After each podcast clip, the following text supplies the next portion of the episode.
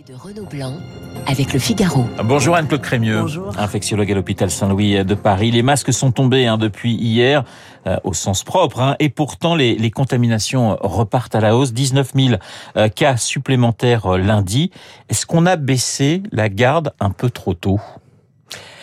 C'est ce que disent certains de vos collègues. Hein. Non, je pense que les contaminations euh, remontent, euh, on peut l'analyser assez facilement. Vous savez que la circulation euh, du virus dépend de plusieurs facteurs. Oui. D'une part, les interactions humaines, et ça, elles ont augmenté. Et puis, on a baissé les mesures barrières, dont les masques. Deuxième facteur, c'est le facteur viral. Et c'est vrai qu'on a affaire à Omicron qui circule très rapidement, et en plus à son petit frère, qui est la souche BA2, qui circule encore plus Qui est majoritaire aujourd'hui en France qui est majoritaire aujourd'hui en France à plus de 52%. euh, Et enfin, il y a aussi un facteur qui est important, qui est euh, la protection immunitaire. Et euh, petit point d'alerte, cette protection conférée par les vaccins diminue aussi avec le temps. On dit aussi que le, virus se développe, aime les températures comprises entre, on va dire entre 5 et 10 degrés, et donc on est dans ces températures en ce moment en France. Est-ce que ça peut aussi expliquer un, un regain de, de l'épidémie? C'est beaucoup plus incertain. Je Ouais. pense que là, si vous voulez, l'effet température sur le virus semble être majoritairement lié au comportement euh, humain, c'est-à-dire à notre euh, au fait qu'on se rassemble euh, ou pas à l'intérieur ou à l'extérieur. L'annonce hein, de la fin du, du pass sanitaire et du masque ont été annoncées le, le, le 3 mars. On a du coup été moins vigilant forcément. Est-ce que aussi ce décalage, allez dire, entre euh, l'annonce et puis euh, le 14 mars peut expliquer euh, euh, ces contaminations Vous savez, nous avons euh, abandonné euh, le masque dans les lieux où le pass sanitaire était autorisé, enfin était, était même obligatoire depuis maintenant plusieurs jours. Or, vous le savez, le vaccin, s'il est très efficace contre les formes sévères, l'est beaucoup moins contre les contaminations. Et c'est ça qu'on a vu avec Omicron. Nous n'avons pas empêché cette vague extrêmement importante de contamination, mais on a euh, contrôlé, on a diminué beaucoup euh, l'impact sanitaire d'Omicron parce que ce vaccin, aujourd'hui, son objectif, ce n'est pas tant de protéger contre les contaminations, mais contre les hospitalisations, contre les formes sévères. Le vaccin, et vous le disiez à, l'instant, qui, qui perd de son, comment dirais-je, de sa protection au, au fil des mois. Ça signifie, on, on sait qu'on parle d'une quatrième euh, vaccination pour Mm. les plus de 80 ans. Ça signifie pour vous, Anne-Claude Crémieux, que pas forcément dans les semaines ni dans les mois qui viennent, on, passera par une quatrième dose pour tout le monde, Alors, une dose de rappel, si je puis dire. Ça reste assez euh, incertain pour tout le monde. Euh, pour les, les personnes âgées, il y a des, des éléments pour le ou les personnes à risque d'une façon générale, il y a des éléments pour euh, l'indiquer puisque on sait par exemple que entre 2 à 4 mois après le rappel, la protection est entre 80 et 90% mais si vous atteignez 4 à 6 mois, elle est déjà seulement de 75%. Donc il y a une décroissance. Et évidemment, on va pas prendre le risque d'attendre que cette décroissance Ouais. nous donne une vague d'hospitalisation.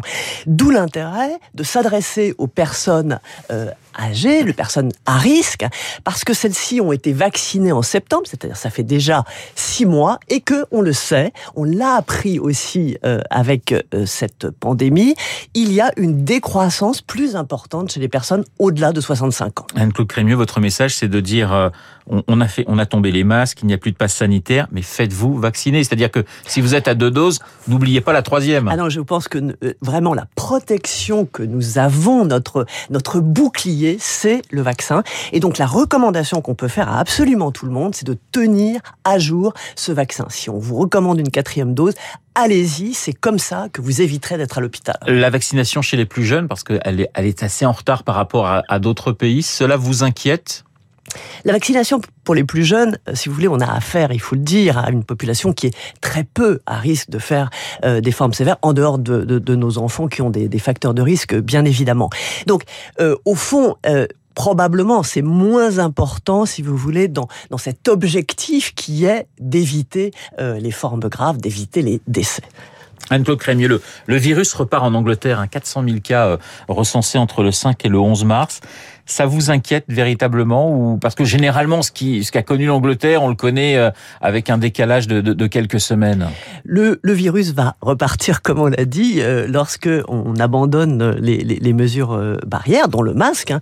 Aujourd'hui, il faut comprendre que si vous voulez, comme le vaccin est efficace à 40% pour éviter les contaminations, ce qui nous protège de notre enfin, des contaminations, c'est essentiellement euh, le masque avec le vaccin. Donc évidemment, quand on enlève le masque et quand on est dans un lieu euh, bondé, euh, on prend le risque de se faire contaminer. Et donc au niveau de la population, ça se traduit par un rebond qu'on voit en Angleterre. C'est pour ça qu'il y a un message fort de ce qui se passe en Angleterre où on voit que l'augmentation des contaminations se fait essentiellement chez les personnes de plus de 50 ans. Attention, quand on fait partie des, tranches euh, de population à risque, faites attention, euh, gardez le masque dans les, lieux bondés. Il y a également le, cas de la Chine hein, qui a reconfiné plusieurs millions euh, d'habitants, des contaminations, dit-on, dues aux, Jeux Olympiques avec l'arrivée d'Omicron sur le, sur le sol chinois. ce qui est intéressant, c'est de voir que la stratégie de zéro Covid que les Chinois ont installé, ont instauré depuis deux ans, est-ce qu'elle elle, n'arrive pas à ses limites aujourd'hui? Oui, vous avez complètement raison. Cette stratégie a été très efficace pour empêcher le virus de s'installer sur les territoires de ces pays zéro Covid et ça les a aidés. Ces pays zéro Covid ont eu moins de morts que les autres pays, notamment les pays occidentaux. Mais évidemment, au bout d'un an, avec un variant extrêmement difficile à contrôler, cette stratégie arrive à ses limites. L'objectif de ces pays, c'était que le relais soit pris par la vaccination. Comme vous le savez, malheureusement, la vaccination euh, est moins efficace que ce qu'on le pensait sur la transmission. Donc ce relais a été incomplètement pris. Ces pays se trouvent dans une situation difficile qui est qu'il a finalement ce sont des pays où la vaccination est peut-être pas aussi importante que chez nous et surtout où la population n'a pas du tout rencontré le virus. Vivre avec le Covid, ça c'est la stratégie euh, des pays occidentaux.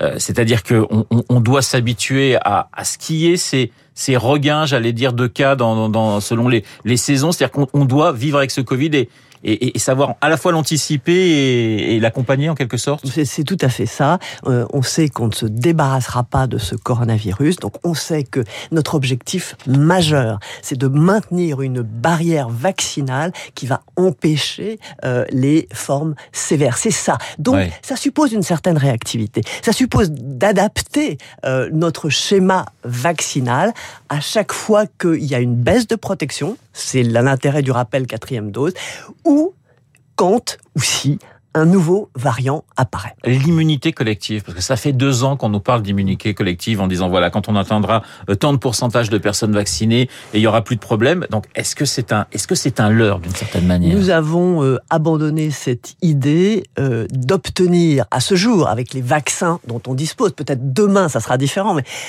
une immunité collective parce qu'une immunité collective ça suppose d'avoir un vaccin qui est très protecteur sur contre les infections, contre la transmission et aussi une durée de protection qui est importante, ce, qui n'est pas le cas. Anne-Claude Crémul, il y a deux ans débuté le, premier confinement en France. Mm. Deux ans qui vous ont, qui nous ont paru terriblement longs deux ans qui nous ont marqués. C'est incontestable. Euh, c'est une expérience euh, douloureuse parce qu'il y a eu beaucoup de morts. Et je pense que en même temps, ça a montré à quel point la population était capable de réagir face euh, à cette pandémie. On avait dit qu'il serait pas capable de porter des masques, qu'on ne serait pas capable de se, de, de se confiner. Oui, la population a bien réagi. Et puis, ce qui est aussi un élément d'espoir, c'est que cette pandémie a été l'occasion de progrès technologiques extraordinaire. Deux ans pour euh, même pas deux ans, un an pour arriver à trouver un pour trouver des vaccins, alors qu'on disait bah il nous faudra sept ans, huit ans, neuf ans. C'est une révolution. C'est vraiment une révolution qui va marquer euh, euh, les maladies infectieuses et qui, qui, nous ouvre des perspectives extraordinaires. Vous savez que tous les pays se mettent à la recherche sur l'ARN messager avec des perspectives dans d'autres pathologies qui sont impressionnantes. L'origine du virus, est-ce qu'on connaît mieux aujourd'hui son origine parce qu'il y a eu 36 euh, 000 euh, euh, versions. Est-ce que c'est vraiment une origine animale? Je pense que tout le monde maintenant converge vers l'hypothèse qui était la plus probable, qui est que ce virus vient d'une origine animale, même si on, a du mal à retrouver la séquence initiale du passage de l'animal à l'homme.